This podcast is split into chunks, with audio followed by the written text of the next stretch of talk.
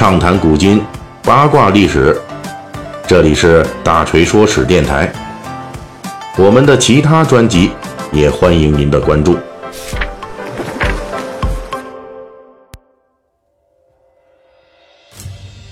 咱们《三国演义》的细节解密啊，从上一期开始讲述了汉末各地诸侯的崛起之路。我们首先讲的就是曾经年少文艺的这刘表，充当过意见领袖的这位刘表，因为自身背景不足以及行政经验不足，被董卓相中了，成为西凉五人集团埋到荆州的钉子。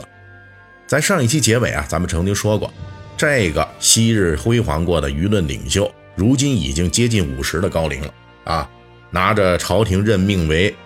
荆州牧的这一纸空文，刘表单枪匹马奔荆州，在当时人看来啊，英雄末路几乎是一个板上钉钉的预测。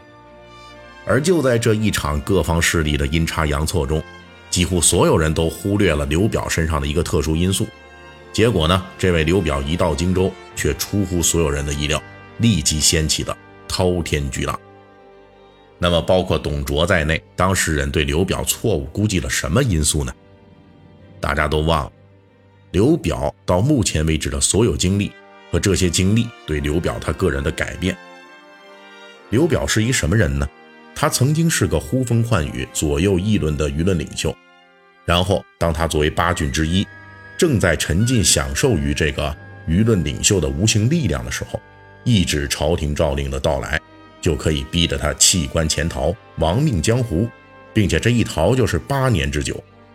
所有昔日的舆论权力全部烟消云散，一个昔日辉煌过的意见领袖，曾经沉醉于自己的舆论地位，而当那群当权的宦官树烟一反击，刘表就突然发现，在强大的现实权力面前，他刘表那些所谓的舆论力量就是这样的不堪一击。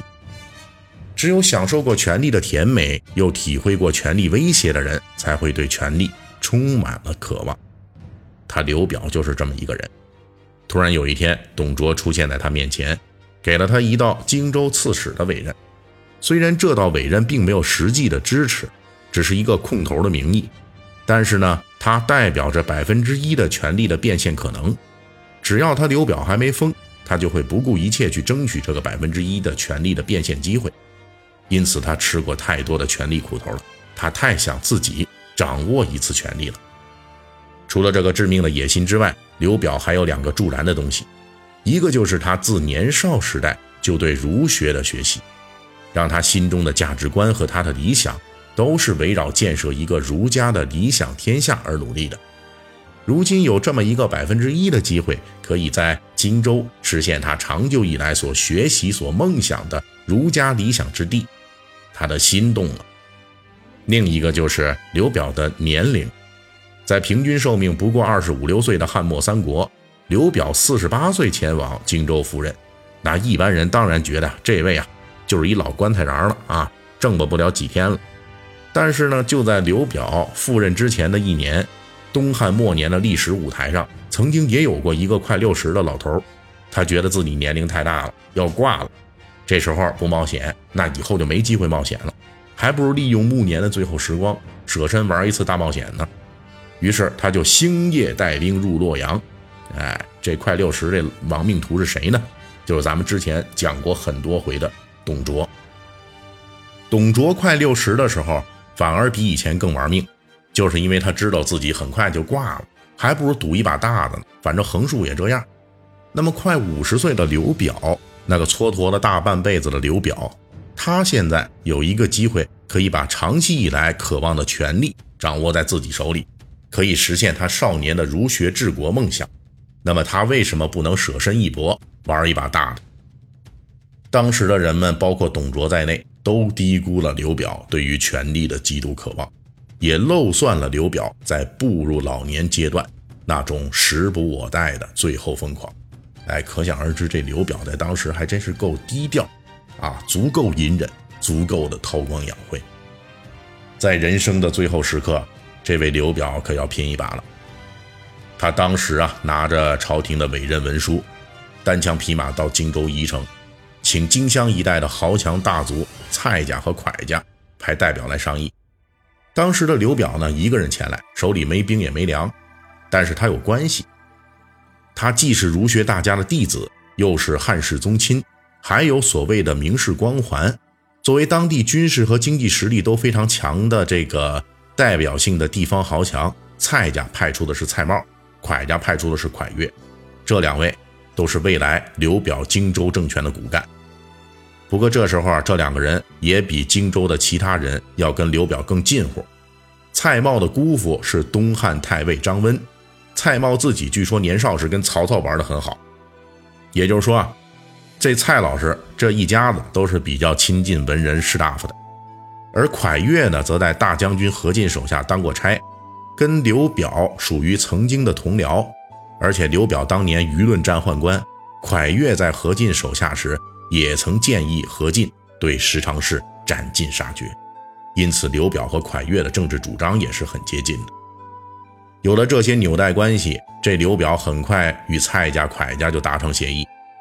荆襄一带的豪强势力们认同了刘表作为荆州的共主。刘表要面对的不仅有虎视眈眈的袁术、孙坚等等强兵，还有荆州中部和南部各自为政的地方小豪强和宗贼等等。可谓是外有强敌，内有祸乱。在这种情况下，刘表与蔡瑁、蒯越等人就商议决定，首先清除内部祸乱啊，让外必先安内嘛。为了防止袁术、孙坚等外部势力的插手干涉，刘表等人对荆州内部的作乱分子，也就是那些地方的小规模的豪强和宗族势力，都采取了分而治之的政策。刘表等人或者利用利益来诱使这些人投降。或者依仗荆襄一流豪族出面压迫其投降，更狠的那就是直接诱骗一批宗贼造反者前来，搞了一出刘表版的鸿门宴，把这批人全给杀了。在这一系列纵横捭阖的过程当中，刘表充分发挥了自己昔日的儒家所学，把所有人脉关系与豪强地主的合作等等这些东汉时代的主流儒家治国本领发挥的是淋漓尽致。刘表用最少的兵力消耗、最短的时间，迅速平定了荆州境内大大小小的叛乱，没有给袁术等人插手的机会，并且依托荆襄的一流豪族，成功巩固了荆州的统治秩序。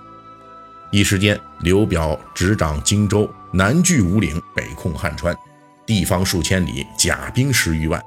刘表在前半生梦寐以求的权力，就在这电光火石的搏命中。实现了。公元一百九十二年，刘表遣使向朝廷贡献，也向朝廷报告自己平定荆州的伟业。于是汉献帝封刘表为镇南将军、荆州牧。